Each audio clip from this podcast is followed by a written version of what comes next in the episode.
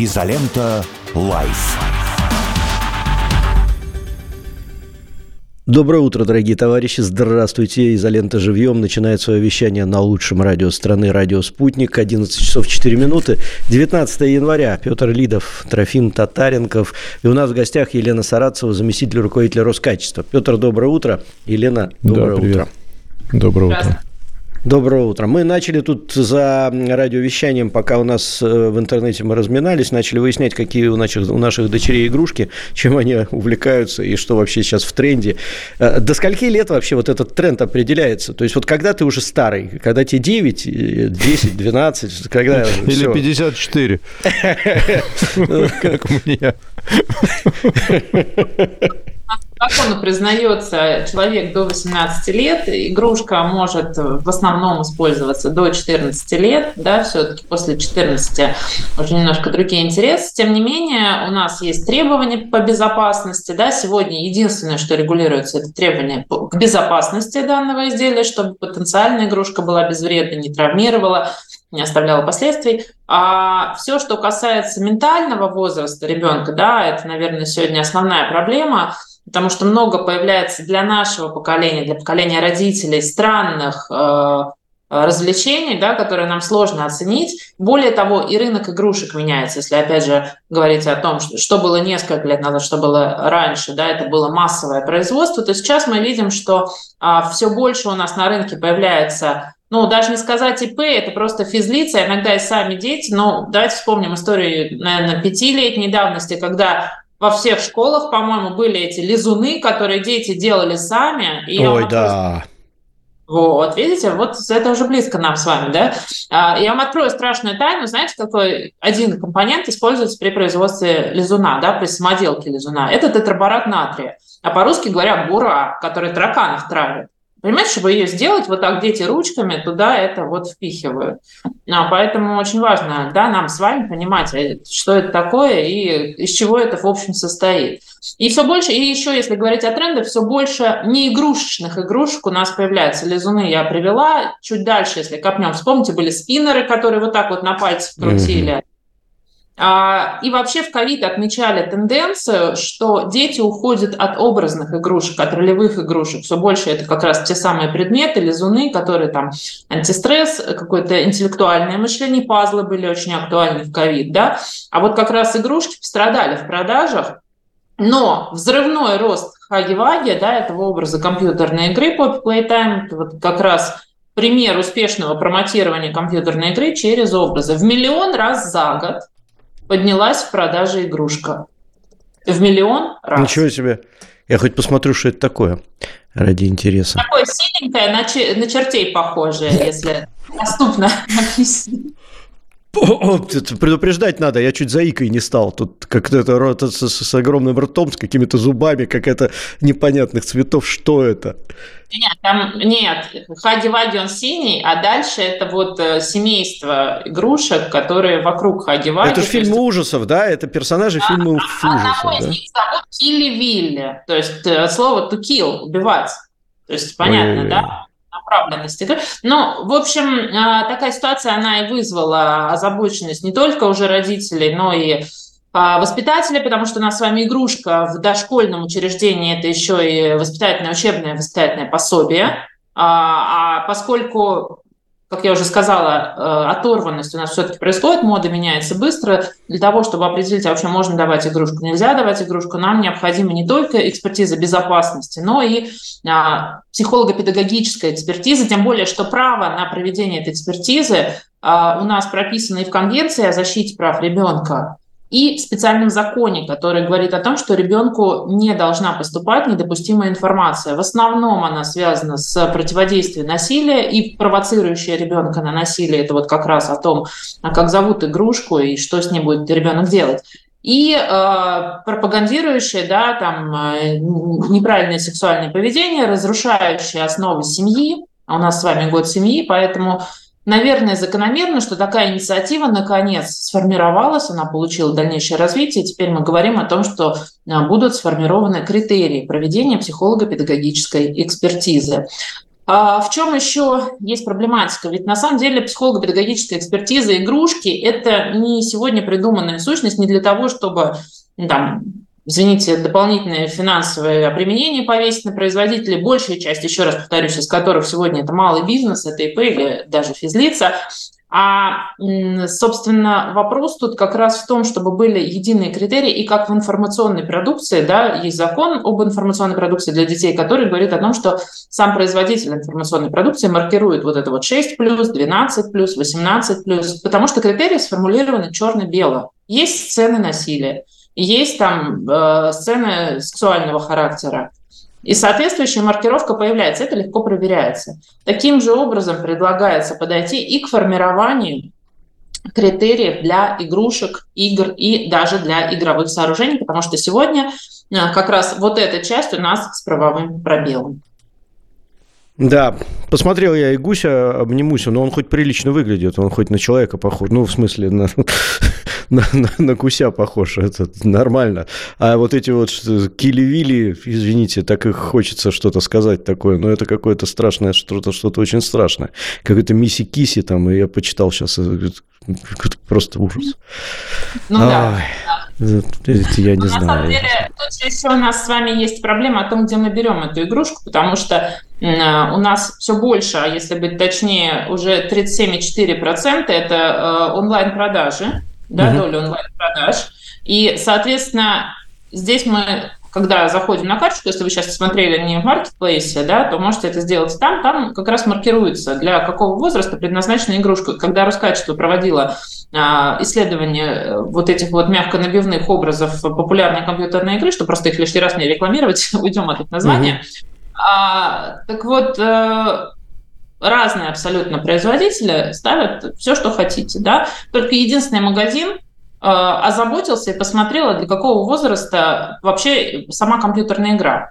А она 12 плюс промаркирована. То есть оригинал идет 12 плюс. Поэтому понятно, что промотирование этой компьютерной игры логично, что идет от 12 плюс. Другое дело, что мы с вами понимаем, что вот мягкие игрушки, ну вот как таковая, как сущность, она как раз идет 12 минус, то есть в 12 плюс ждать, пока ребенок вырастет до 12 лет, чтобы получить заветную вот эту вот синюю э, страшномордину, Э, наверное, нецелесообразно. Она ему уже в этом возрасте, вы правильно сказали, вам там, у вас э, ребенку 13, да, она не нужна. Ну вот э, это правда, это правда жизни. Дошкольники и младшие школьники были основной аудиторией этой игрушки. Нет. А вот я вас на секундочку перебью, да, если возможно. Смотрите, тут ведь вопрос в чем? насколько я понимаю, у меня дочери 13 лет. У них вся вот эта вот тусовка, извините за термин, она формируется модой. То есть у нее есть окружение. Это окружение достаточно многочисленное в разных там музыкальных школах, в средней школе, где она учится в гимназии, да, там и так далее тому подобное. И ее собственное мнение, оно формируется окружением, ну, так же, как у всех остальных. А, а мнение окружения, как и отчасти ее тоже, формируется интернетом. И тут вопрос, я не видел ни одного родителя, чтобы приходил в магазин, который, и спрашивал, а это 12 плюс? А, нет, тогда не буду брать, хоть это и модно в моем классе, да, вот ни разу такого не видел. Э, вот как с этим-то бороться? То есть мода говорит, что вот эти вот э, мили-вили, а э, там 12 плюс, но родитель идет, ребенок ноет, родитель идет и все равно покупает. Согласна с вами абсолютно. Здесь уже ответственность на родителей. Здесь мы должны говорить об активной позиции родителя. То есть э, мы же с вами понимаем, что некоторые э, там, произведения кинематографа тоже не предназначены для детей до 12 лет. Но если вы принимаете решение о том, что вы своему ребенку демонстрируете это произведение из-за его высокохудожественной ценности по иным причинам, да, или считаете, ну, вот лично вы считаете, что он не нанесет вред ребенку, тоже ваша ответственность как родителя. Тем не менее, предупредительная маркировка, которая говорит о том, что угу. а, данный данная игрушка ментальному возрасту, да, по ментальному возрасту еще не соответствует э, возрасту вашего ребенка, то есть она будет провоцировать его агрессивное поведение, например, но это будет понятно уже, да, из э, самой маркировки, что она ну, не предназначена. Это повод родителю задуматься и э, принять на себя ответственность за воспитание своего ребенка. То есть каждый раз, когда вы приобретаете игрушку, будучи, э, имея ребенка младшего школьного возраста, вы приобретаете ему игрушку 12+, вы берете на себя ответственность за дальнейшее развитие ребенка. Ну, а вот Можно вопрос? Э, вот вы говорите, что дальнейшее развитие игру, э, ребенка и так далее. А есть ли какой-то научно обоснованный механизм влияния вот той игрушки, которая, например, вот Трофимову и вам не нравится, на развитие ребенка? Или, ну, как бы это же надо отслеживать, понимаете? Это надо брать там большой массив детей, значит, давать им эту игрушку, смотреть на влияние конкретно этой игрушки на их психику, отслеживать это в течение, ну, как минимум 20 лет, чтобы понять, вдруг оно проявится появится там не сразу, а через какой-то долгий период. Какие-то такие данные есть, или мы опираемся на нравится, не нравится, и в наши годы такого не было? Нет, конечно. Э, нравится, не нравится, это вообще не подход, я считаю, потому что ну, люди настолько становятся разными, э, это очень хорошо. Нет, есть научно обоснованные подходы, более того, есть специальные экспертные организации. Вот в отношении той самой игрушки, которая про образ компьютерной игры синего цвета, была проведена экспертиза с участием около 200 детей и их родителей. То есть там же э, экспертиза проводится, э, это Московский психолого-педагогический университет, и экспертиза проводится по нескольким направлениям. Первое – взаимодействие ребенка с игрушкой напрямую. Взаимодействие э, ребенка в коллективе с игрушкой, то есть когда уже несколько детей собираются, а что они с ней будут делать? Потому что вы правильно сказали, а, Хаги-Ваги была не просто модная игрушка, она была статусной игрушкой. То есть э, наличие у тебя этой игрушки придавало тебе в коллективе, в твоей малой группе определенный статус. И э, дальше смотрится взаимодействие в семье, то есть ребенок с родителем, с родителями, и эта игрушка, как игрушка участвует в семейном общении. А, так вот, результаты, э, которые мы получили, говорят о том, что в коллективе, да, то есть когда дети собираются, игрушка вообще никак не влияет на игры, если, за исключением одного «но», если это не происходит э, в отношении игры в эту, ну, имитирующей поведение компьютерных персонажей. То есть если дети играют в саму Poppy Playtime, то они игрушку используют по назначению. То есть она проводит действия, которые провоцирует жестокость, она убивает и так далее. А что, Если... что с, ребенком случается в результате пользования этой игрушкой? У ребенка формируется поведение, связанное с жестокостью. То есть он этой игрушкой имитирует убийство там, других детей. То есть, ну, зависит ну, от того, а что... более конкретно, то есть это потенциальный убийца вырастает или что?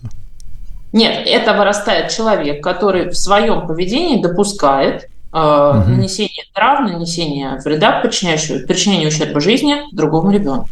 То есть, если, То есть, если сейчас прикинуть масштаб бедствия и посчитать количество проданных там вот единиц этой игрушки, ну, допустим, миллион или два, а, вот, то у нас, значит, 2 миллиона потенциальных убийств, а если они еще посмотрят сериал «Слово пацана» после этого, то, мне кажется, лучше переезжать нам всем в другую страну, нет? А, смотрите, вопрос как раз в том, что вот это следующая часть исследования, которая говорит, что очень редко дети, особенно до 12 лет, они не знали игры Poppy Playtime. Они играли в эту игрушку в дочке матери. То есть они брали этого синего чертенка и заворачивали его там в пеленки, клали его спать, кормили его кашей, потому что дети с игрой не знакомы были. Вот это э, тот составной элемент, который провоцировал жестокое поведение. Во всех остальных случаях, особенно когда это были дети младшего возраста, а, да, жестокого поведения не было. То есть они использовали эту игрушку, как и другие mm. группы. Ну, то есть это было просто модно, и, в общем, ничего страшного. Ну да, и заменяли куклы, классические куклы вот этими вот э, этими милли У нас а... просто здесь вот наша э, частая гостья Мария Бутина прислала нам э, пост про куклу Барби вот, где тоже Роскачество фигурирует. И, в общем, выяснилось, что кукла Барби несет какую-то страшную угрозу человечеству. Вот, и, в общем, как-то пора Кстати, что-то, что-то с этим делать. Если, если позволишь, я скажу пару слов по, про куклу Барби. Есть американское исследование, которое я тут недавно читал с точки зрения психологии. А, она признана еще в 70 каком-то году, в 72-м или 73-м в США опасной для э, детей в связи с тем, что она пропагандирует непропорциональные э, физические кондиции я у девочек. куклы нашего детства. Я не скажу, там, знаешь, я бы Барби предпочел, честно говоря. Это-то понятно, но ты понимаешь, да, что девочки там все вырезают нижние ребра, там что-то удлиняют, постоянно пересаживают, потому что не могут добиться вот этого идеального стандарта Барби. И это вызывает реально у людей, ну, как бы, крышеедение небольшое. Вот, извините, перебил. Да, да. Ну, нет, э, на самом деле, Трофим, очень ценное замечание, да. Э, я вам честно скажу, у меня в детстве была Барби, ну, вы видите, ничего У меня была эстонская кукла прекрасно выглядите. Но я просто, наверное, ну не настолько. Ну, для нас это была еще редкость. То есть э, я, наверное, одна из первых пользователей вот Барби в постсоветском, да, то есть это было там 90-91 год, когда завезли первый раз Барби вот именно в массово, да, не кто-то там был родственник за границей привез, а именно вот они стали появляться здесь. На самом деле, а, да, действительно, Мария у нас э, член экспертной рабочей группы, она очень ответственно посещает все, все совещания и выражает свою э, гражданскую позицию, это очень ценно, но э, говоря о самой Барби, сейчас немножко другие проблемы. Вот то, что вы сказали, это может быть проблема общества 70-х годов, а у нас ведь куклы стали завозиться толера... более толерантные. Во-первых, сейчас изменились габариты. Куклы есть куклы разных габаритов. Есть куклы, которые а, не обязательно пропагандируют вот этот стандарт Барби, красоты Барби. А, но а, что изменилось в подходе? Сейчас, если раньше ну, вспомните, да, у кого-то, может быть, родственники были такие куклы.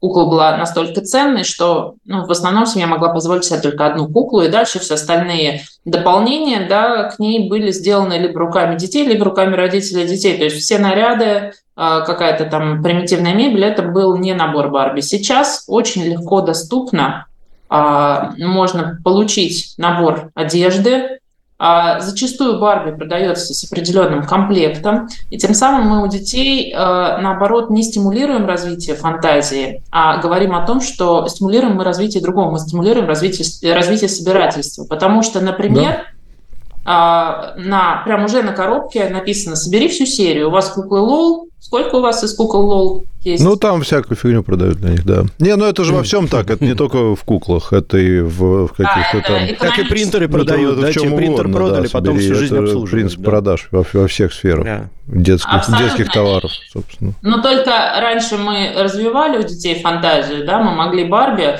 Мам, Барби могла быть дочкой, мамой, принцессой, русалкой, ну, да вот что ребенок смотрел, в то у него Барби одевалась. Доска, наряжалась. гвоздь и кирпич, вот и все игрушки. И развивай себе фантазию, и нормально будет. А сейчас, понимаете, что устроили тут? Куклы какие-то, наряды. Но вы абсолютно правы, потому что у меня вот ребенок э, подарком радуется ровно 3-5 минут. Все, дальше да, неинтересно вообще. Да, и, да. конечно, вот с этим, ну, мы как родители пытаемся бороться, да, чтобы не, не задаривать, не заваливать, а как-то вот объяснять, что это. Ну, но это скорее смысл, наверное, не в том, что там много возможностей, а в том, как родители себя ведут, мне кажется.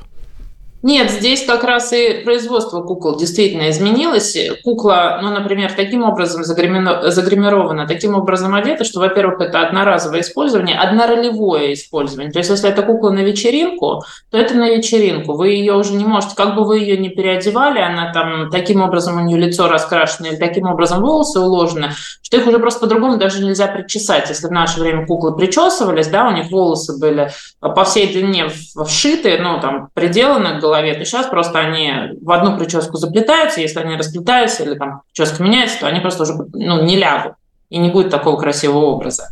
Поэтому действительно это общество одноразового потребления, и игрушки тоже становятся одноразовыми, к сожалению. Поэтому здесь вот это важное влияние на развитие фантазии, развитие ролевых навыков у игрушки снижается сильно. Это как раз то, ну, мне, чем... мне кажется, с этим-то бороться сложно. Что ты сделаешь?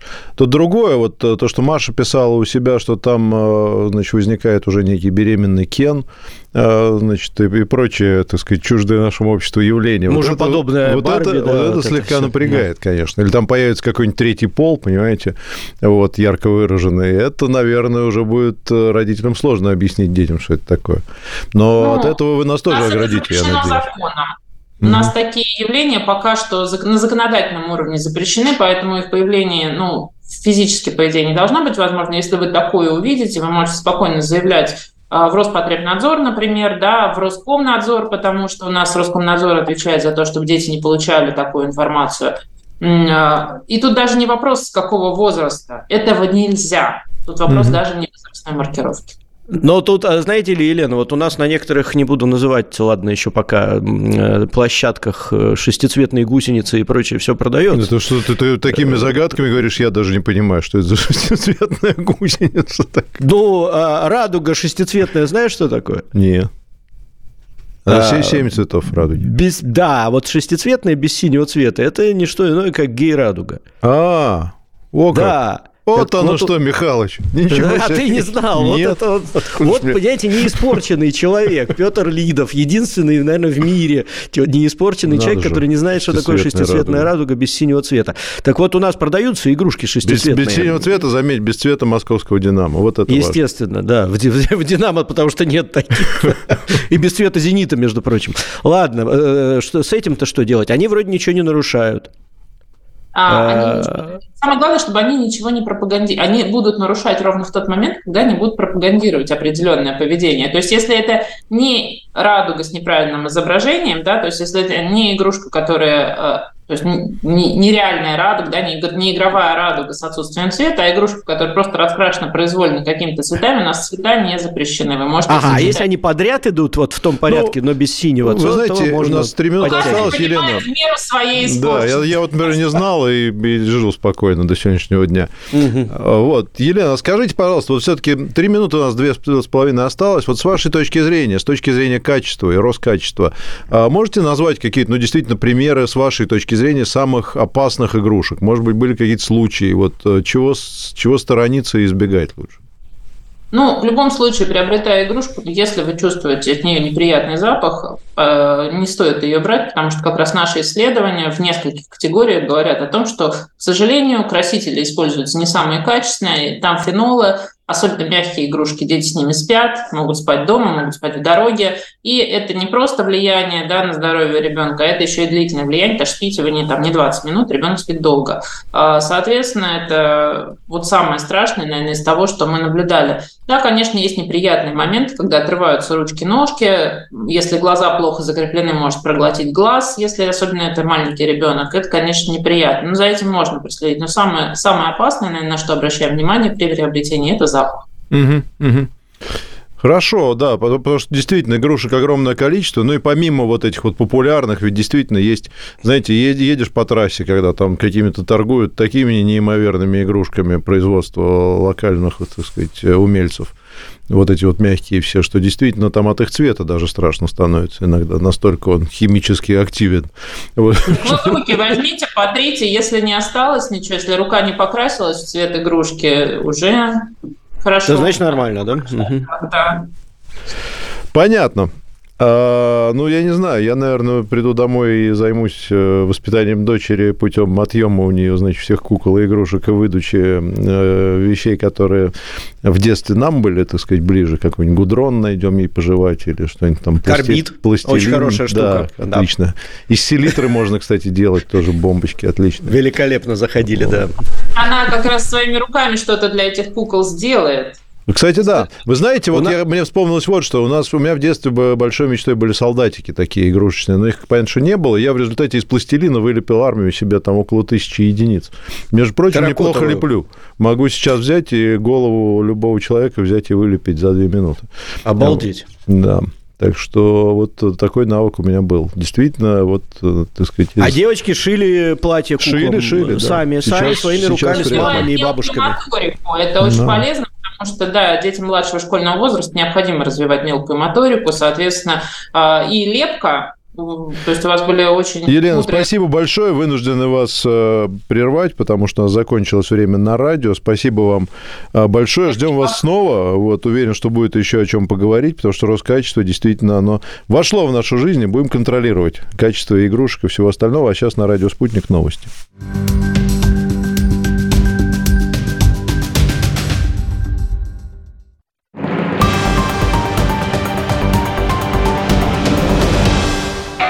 Дмитрий Гоблин-Пучков. Каждую пятницу. Только в нашем эфире.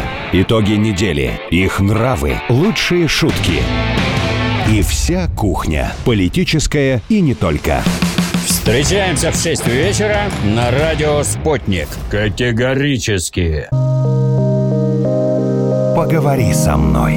Наташ, так хочется иногда совершить ошибку и наступить на те же грабли. Жень, конечно, каждая ситуация, она индивидуальна. Но то, с чем вы сталкиваетесь сейчас, уже и до вас, и до нас, и до всех нас вместе. Переживали очень многие. Кто-то борется с последствиями стрессов, разлук, несчастья и до сих пор все борется, бедный борется. Да, скорее всего, вы можете обойтись без профессиональной помощи психолога, но после откровенного разговора вам в любом случае станет легче. Просто легче дышать хотя бы. Беседа о том, что вы не расскажете близким и друзьям, но о чем нельзя или ну просто сложно молчать. В подкасте «Поговори со мной» каждую среду в 16.30 на радио «Спутник».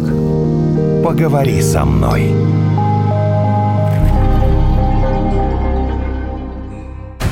Марте 2024 года состоятся выборы президента России. Избиратели смогут проголосовать в любой из трех дней – 15, 16 или 17 марта.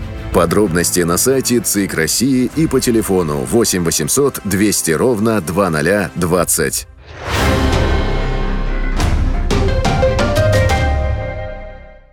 Телефон рекламной службы «Радио Спутник». Плюс семь четыре девять пять девятьсот пятьдесят шесть ноль шесть пять. Радио «Спутник». Новости. Студии Ольга Дубровина. Здравствуйте. Два беспилотника самолетного типа уничтожены средствами ПВО в Брянской области над Погарским и Унечским районами. Пострадавших разрушений нет, сообщил губернатор Александр Богомаз. Он добавил, что оперативные службы работают на месте. Ранее утром в Брянской области средствами РЭП был подавлен украинский беспилотник. При уничтожении цели произошел сброс боеприпаса на Клинцовскую нефтебазу. Пострадавших нет, а возник пожар. Разработка новой военной доктрины Белоруссии вызвана изменением геополитической ситуации и внутриполитических условий развития государства. Об этом заявил журналистам министр обороны республики Виктор Хренин. По его словам, противостояние между Западом и Востоком перешло в горячую фазу. Радикально изменилась политика силовая конфигурация в Европе. При этом в новой военной доктрине Белоруссии сделан упор на сдерживание от развязывания военных конфликтов, отметил министр. На заседании Совбеза Белоруссии 16 января был рассмотрен проект новой военной доктрины страны. Документ доработали и внесли на утверждение Всебелорусского народного собрания, которое пройдет в апреле. Президент Литвы Гитанас Науседа признал, что Западная Европа может чувствовать усталость от конфликта на Украине. При этом восточный фланг НАТО, по словам политика, готов продолжать оказывать поддержку Киеву. В интервью испанской газете «Мунда» Науседа отметил, что не ощущает какой-либо усталости от войны в Литве, но может представить, как такие последствия, как рост цен на энергию, негативно сказываются на поведении избирателей в других странах. Ранее глава МИД Украины Дмитрий Кулеба признал, что скептические настроения в вопросе перспектив Украины нарастают и могут привести к опасным последствиям.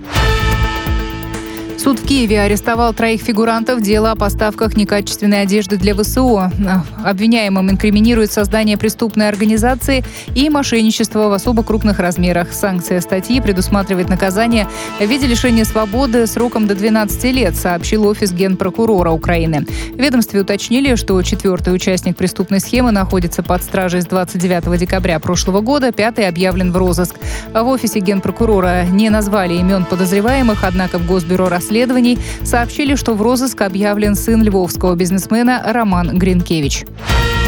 Хвою новогодней ели, украшавшие соборную площадь Кремля, в понедельник передадут в столичные зоопарки. С ее помощью зоологи оборудуют места обитания питомцев, а еще часть пойдет на корм животным, рассказали в пресс-службе Московского областного отделения Всероссийского общества охраны природы.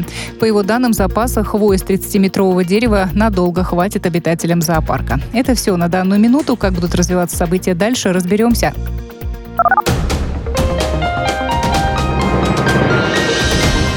Следующий выпуск новостей через полчаса.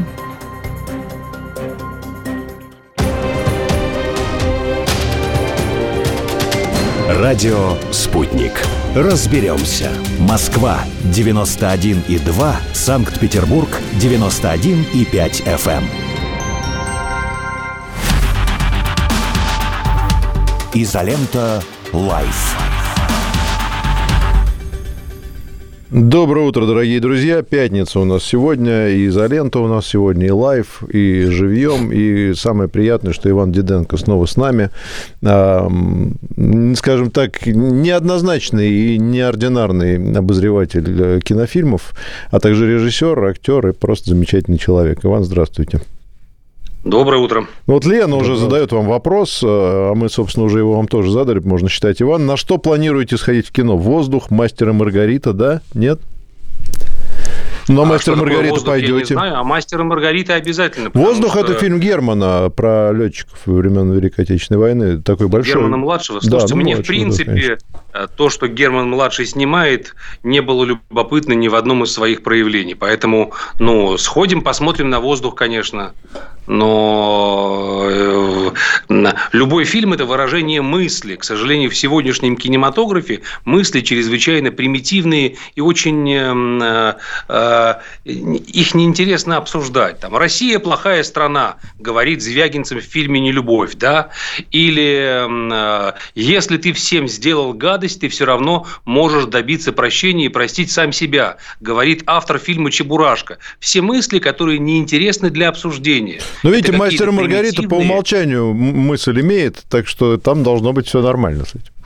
Слушайте, «Мастер и Маргарита», безусловно, крайне любопытная тема, и я с большим воодушевлением пойду на фильм и буду всеми силами желать ему состояться. Но в силу того, что я на данный момент занимаюсь разбором этого произведения, и у меня уже есть крайне любопытные открытия, о которых опять никто не имеет ни малейшего представления, я уже прочел две лекции на эту тему в Москве и в Петербурге, то есть эти, эти открытия уже обкатаны до определенной степени. И я скажу, что произведение поведение значительно более сложное, чем а, мы привыкли себе его представлять. Мне будет любопытно, насколько далеко в исследовании этого материала смогли а, пройти авторы фильма.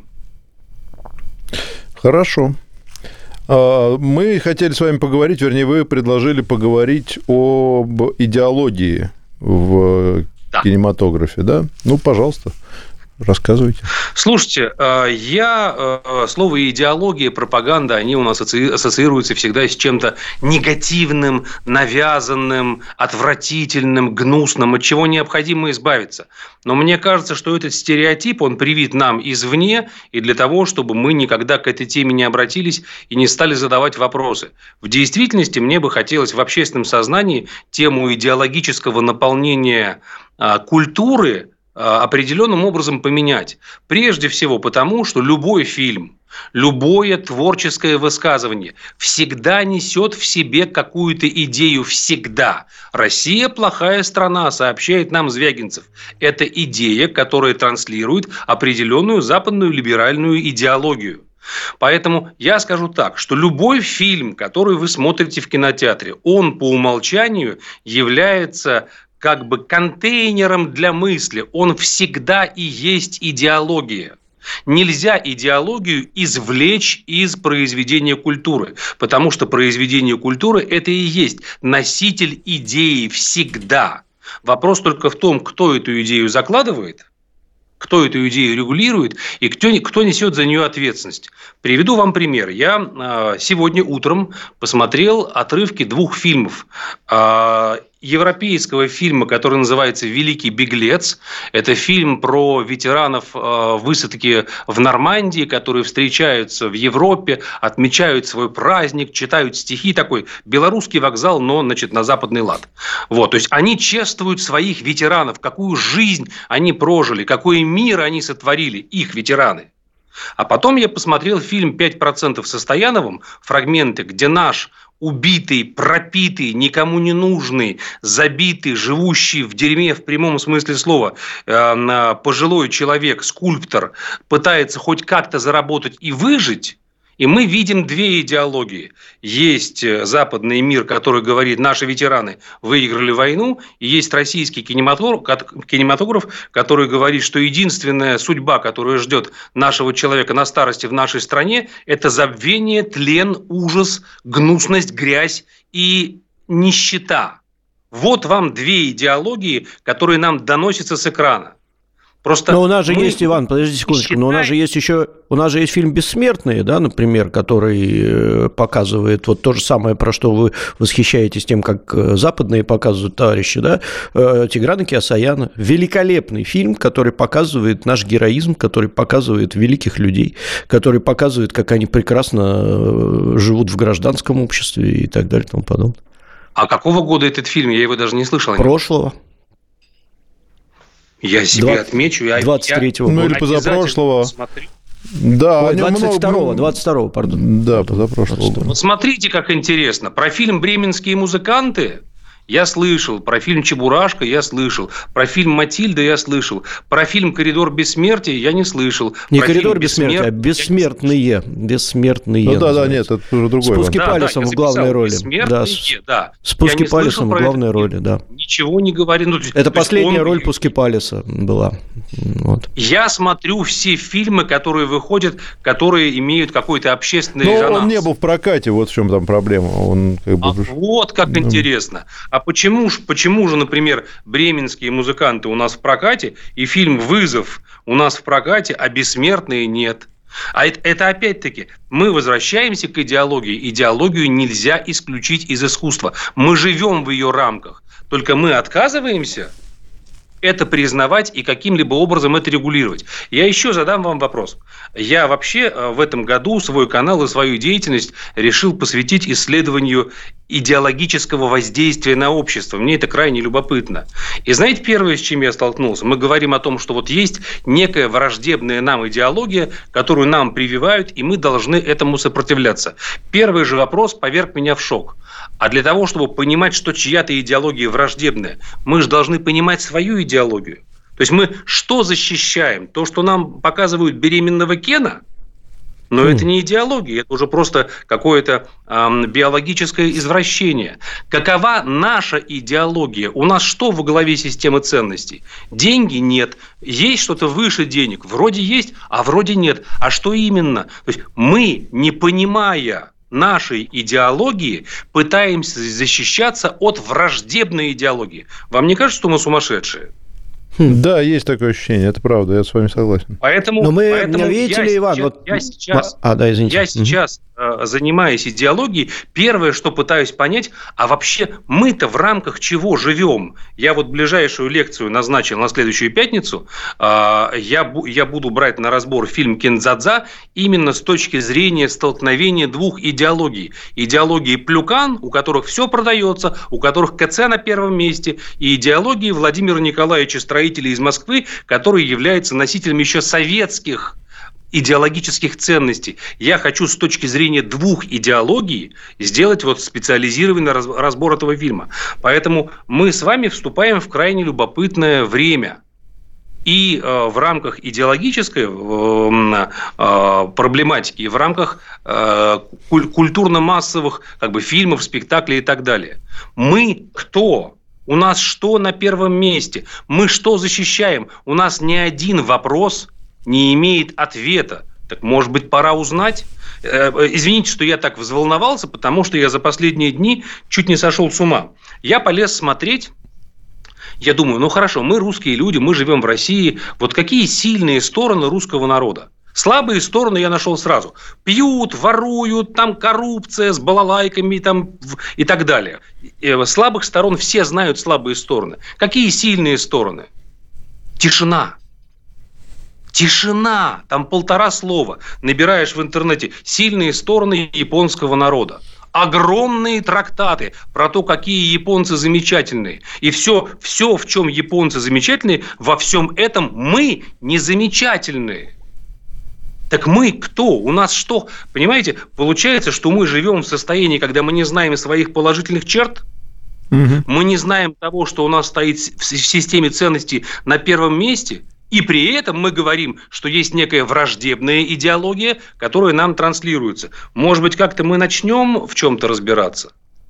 Но, э, Иван, а вот у меня возникает всегда на эту тему вопрос. Вы знаете, у нас очень много черт хороших. Ну, если вот, например, того же Николая Бердяева открыть, что мало кто делает в наше время, и почитать, там будут десятки томов про хорошие черты того же русских людей. Но мы же вот еще со времен 18 начала 18 века сначала хотели быть как голландцы, потом хотели быть как немцы, потом хотели быть как французы, потом хотели быть снова как немцы, потом пришел Владимир Ильич, вообще нам дал немецкую философию э, вместо русской, а русскую э, куда-то дел. И потом мы постоянно, постоянно потом мы догоняли, перегоняли Америку. Э, уже будучи советскими людьми, мы догоняли и перегоняли Америку. У нас задача была такая.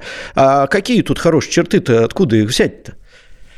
А, а, Трофим, я, я, я по-другому тогда скажу. А может быть, возможность впитывать в себя всю глупость, гадость, сильные и слабые стороны и оставлять себе то, что ценно, может быть, это наша черта. В этом, в этом случае я вспоминаю фильм «Особенность, особенность национальной охоты» Рогошкина. Ну, прекрасно. Чрезвычайно фильм. смешной, тонкий, умный фильм, который, как мне кажется, является в какой-то степени носителем нашей национальной идеи. Потому что в этом фильме все, кто в этом ужасе участвуют, каждый находит свое. У кого-то сад камней, кто-то видит ети, кто-то участвует в охоте, кто-то находит пистолет, кто-то везет корову на бомбардировщике. То есть в этом ужасе каждый совершает свой подвиг и находит нечто свое. Может быть, может быть, я сейчас, поймите меня правильно, я сейчас не пытаюсь утверждать, потому что я не знаю ответа, но может быть, наше умение и желание заимствовать, может быть, это наша сильная черта. Мы ее должны искать. Потому что вы сейчас говорите о том, что желание быть похожим на того, на того, на того, на того – это плохо. А почему плохо? А давайте разбираться. А может быть, мы в этом чему-то учимся? Вопрос только в том, кем мы должны стать когда мы все это соберем в себе, что мы должны в себе оставить. Может быть, в этом вопрос. И еще раз повторю, что я не утверждаю, я сегодня только задаю вопросы. Именно вот идеология – это та, та та сфера, где ответов пока что нет. Пока задача стоит формулировать вопросы, на которые мы ответы будем искать. Кстати, вы Кстати, посмотрели... извините, Иван, упомяну, да. вот вы сказали про особенность национальной охоты. Я бы в этот же ряд поставил фильм «Горько». Мне кажется, он похож э, в этом смысле на... Он сатирический, безусловно, но мне кажется, там тоже есть э, что поискать с точки зрения ценностей. И там, кстати, столкновение вот этих вот э, двух миров традиционного и, так сказать, нового русского, оно очень ярко показано. Ну, там он просто смешной, конечно, это тоже хорошо. Так я полностью согласен. То есть неплохо бы, вот видите, мы начинаем находить какие-то фильмы, какие-то темы, на которые мы могли бы опереться в своих размышлениях. Так давайте уже не думать о том, что русские – это э, пьяные, спящие в снегу медведи с балалайкой в обнимку. Потому что сама наша история, наша жизнь говорит о том, что у нас точно есть какие-то очень сильные стороны – о которых мы не имеем понятия вообще. Я предлагаю их найти. Ну, в этом смысле, чем вам вызов-то не нравится тогда? Фильм «Вызов»? Пожалуйста. Да.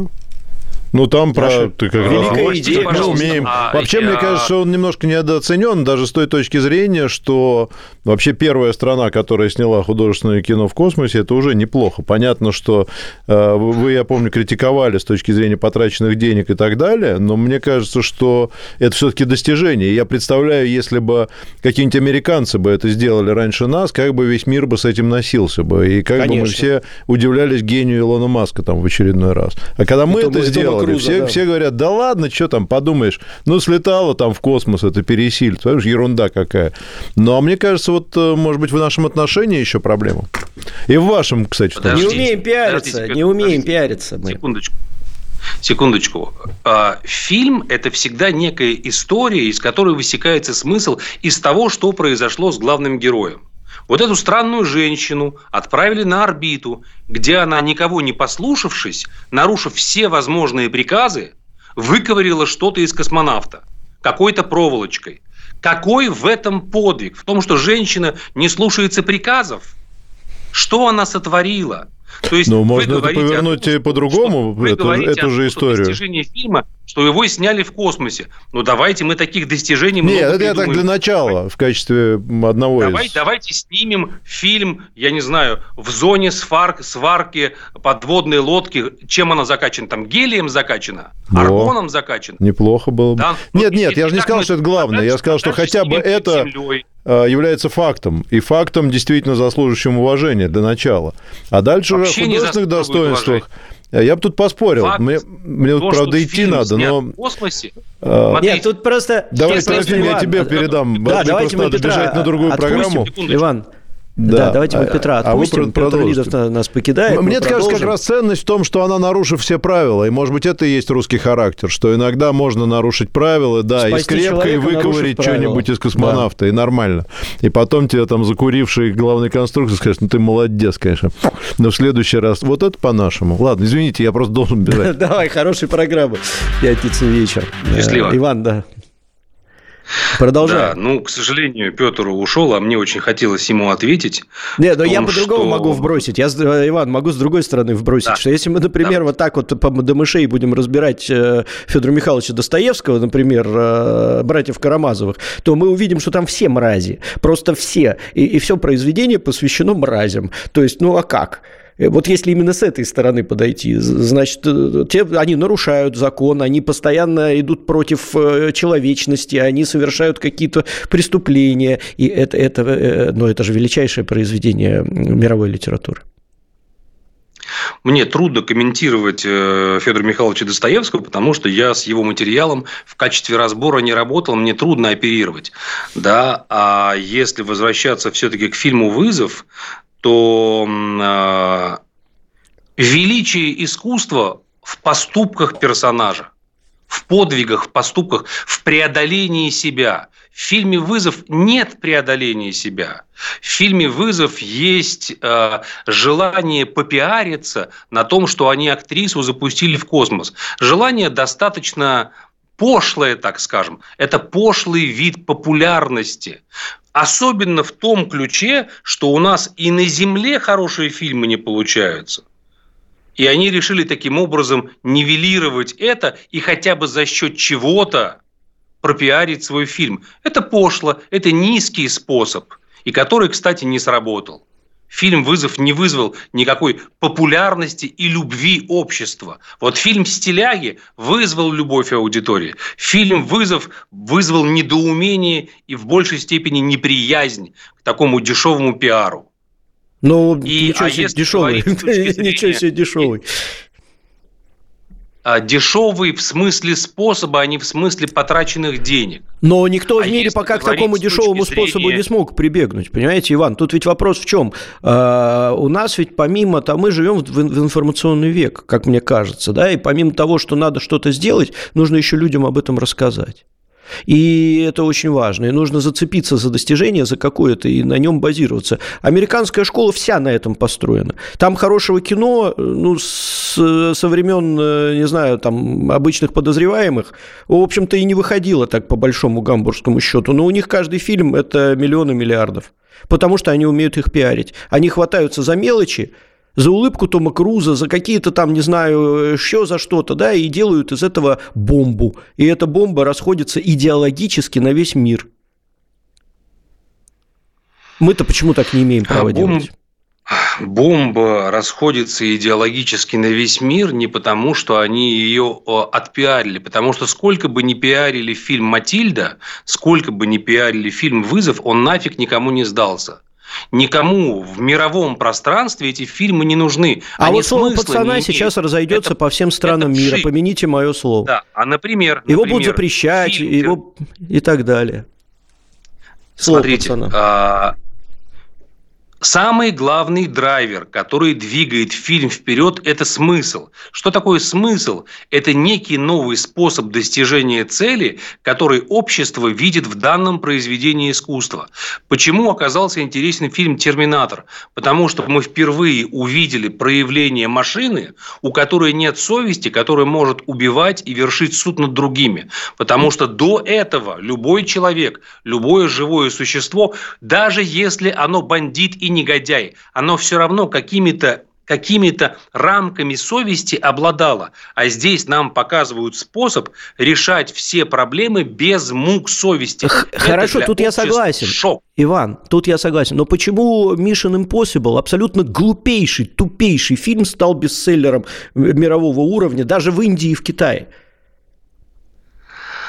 А, это, это очень интересный вопрос, и я могу на него ответить, только для этого потребуется определенное время, и чтобы мы прошли, условно говоря, через серии, и я смог объяснить, почему. На все эти, на все эти вопросы есть ответы. Mission Impossible э, действительно любопыт.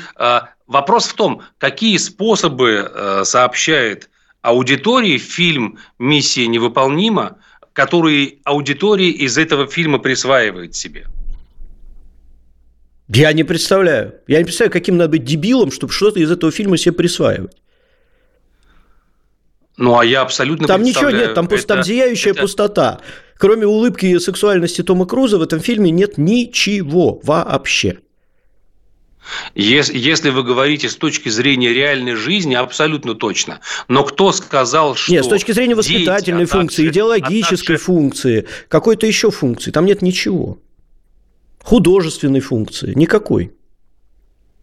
Ну, а зрительская популярность говорит о том, что вы ошибаетесь. То есть, если фильм имеет тотальную зрительскую популярность, это означает, что там что-то есть для зрителей очень важное. И, и утверждать, что там пустота, это, ну, немножко голословно. Но, но тогда у нас самый лучший певец э, в России – это Филипп Киркоров, потому что он собирает самые большие аудитории. Столько, сколько он, никто не умеет. Ну, еще Серега Шнуров умеет собирать. Тогда он просто гений. Тогда его музыка, она кроет Баха и Бетховена как бы ковцу. Потому что он собирает э, «Газпром-арену» на 66 тысяч. Но это значит, что Филипп Киркоров предлагает аудитории, по крайней мере, предлагал аудитории до недавнего времени такое видение мира и жизни, которое аудитории было необходимо, и аудитории было это востребовано. Какое это видение мира? Вот это уже другой вопрос, это нужно обсуждать. Но мы уходим в сторону от кинематографа. Да. Зрительская популярность всегда говорит о том, что зритель для себя в этом произведении искусства находит некую идею, некий способ достижения цели, некий способ жизни, который для него является желанным и важным. А то, что это Филипп Киркоров, ну вот такая вот ситуация. Но тогда да. мы пришли к тому, что сейчас самый желанный и важный фильм в истории российского кинематографа – это «Чебурашка». Потому что он самый э, ну, популярный ну, из всех за всю историю нашей новой страны да, с 91 -го года. Популярный он не за счет того, что фильм замечательный, а за счет того, что героя Чебурашку люди любят с детства, с детства впитали эти мультики, и сам герой живет в них. Он популярен за счет советского мультфильма, и на его славе он зиждется. Если бы они создали отдельного героя с другим названием, другой формы, без ассоциации с тем образом, который был создан великими мультфильмами Советского Союза, они бы провалились, они никому не нужны. Они спекулянты. Поэтому популярность этого фильма – это не от качества фильма, а от того, какие были заложены в нас изначально вот эти вот духовные скрепы, образы, характеры. Минута Они, у нас осталась. Как, как, Минута у нас осталась. Людьми, угу. Я им говорил, фильм плохой. Они говорят, мы так любим Чебурашку советского, мы все равно пойдем. Несмотря на то, что фильм плохой, они шли от на советского Чебурашку. Это он популярный, не надо путать. Угу. Ну, интересно, будем наблюдать мы тогда за тем, как э, будет развиваться в нашем кинематографе идеологический сюжет. Для меня это очень важно, потому что я сам сторонник внятного объяснения людям, что и как мы строим, куда мы идем и какими мы должны быть, потому что без этого очень сложно нам жить. Иван Диденко был у нас в гостях. Э, всегда, наверное, самые интересные споры и дискуссии с Иваном у нас в эфирах происходят. Иван, э, ждем вас всегда э, у нас. Спасибо как большое. только закончите, закончите биться с мастером и его Маргаритой, ждем вас в гостях. Изолента живьем заканчивает сегодняшнее вещание. Завтра в 11 утра увидимся. Новости на радио «Спутник».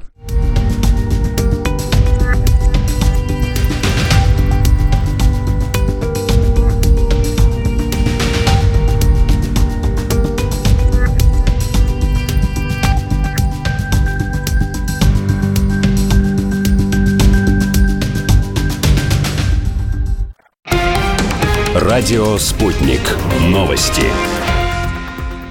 студии Ольга Дубровина. Здравствуйте. Два беспилотника самолетного типа уничтожены средствами ПВО в Брянской области над Погарским и Унечским районами. Пострадавших разрушений нет, сообщил губернатор Александр Богомаз. Он добавил, что оперативные службы работают на месте.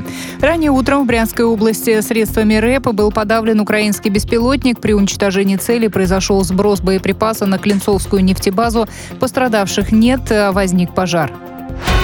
Разработка новой военной доктрины Белоруссии вызвана изменением геополитической ситуации внутриполитических условий развития государства. Об этом заявил журналистам министр обороны республики Виктор Хренин. По его словам, противостояние между Западом и Востоком перешло в горячую фазу. Радикально изменилась политика силовая конфигурация в Европе. При этом новой военной доктрине Белоруссии сделан упор на сдерживание от развязывания военных конфликтов, отметил министр. На заседании Совбеза Белоруссии 16 января был рассмотрен рассмотрен проект новой военной доктрины страны. Документ доработали и внесли на утверждение Всебелорусского народного собрания, которое пройдет в апреле. Президент Литвы Гитанас Науседа признал, что Западная Европа может чувствовать усталость от конфликта на Украине. При этом восточный фланг НАТО, по словам политика, готов продолжать оказывать поддержку Киеву. В интервью испанской газете «Мунда» Науседа отметил, что не ощущает какой-либо усталости от войны в Литве, но может представить, как такие последствия, как рост цен на энергию, негативно сказываются на поведении избирателей в других странах. Ранее глава МИД Украины Дмитрий Кулеба признал, что скептические настроения в вопросе перспектив перспектив Украины нарастают и могут привести к опасным последствиям.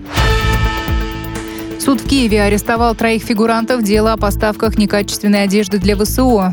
Обвиняемым инкриминирует создание преступной организации и мошенничество в особо крупных размерах. Санкция статьи предусматривает наказание в виде лишения свободы сроком до 12 лет, сообщил офис генпрокурора Украины. В ведомстве уточнили, что четвертый участник преступной схемы находится под стражей с 29 декабря прошлого года, пятый объявлен в розыск. В офисе генпрокурора не назвали имен подозреваемых, однако в Госбюро расследования расследований сообщили, что в розыск объявлен сын львовского бизнесмена Роман Гринкевич. Хвою новогодней ели, украшавшей соборную площадь Кремля, в понедельник передадут в столичные зоопарки. С ее помощью зоологи оборудуют места обитания питомцев, а еще часть пойдет на корм животным, рассказали в пресс-службе Московского областного отделения Всероссийского общества охраны природы. По его данным, запаса хвои с 30-метрового дерева надолго хватит обитателям зоопарка. Это все на данную минуту. Как будут развиваться события дальше, разберемся.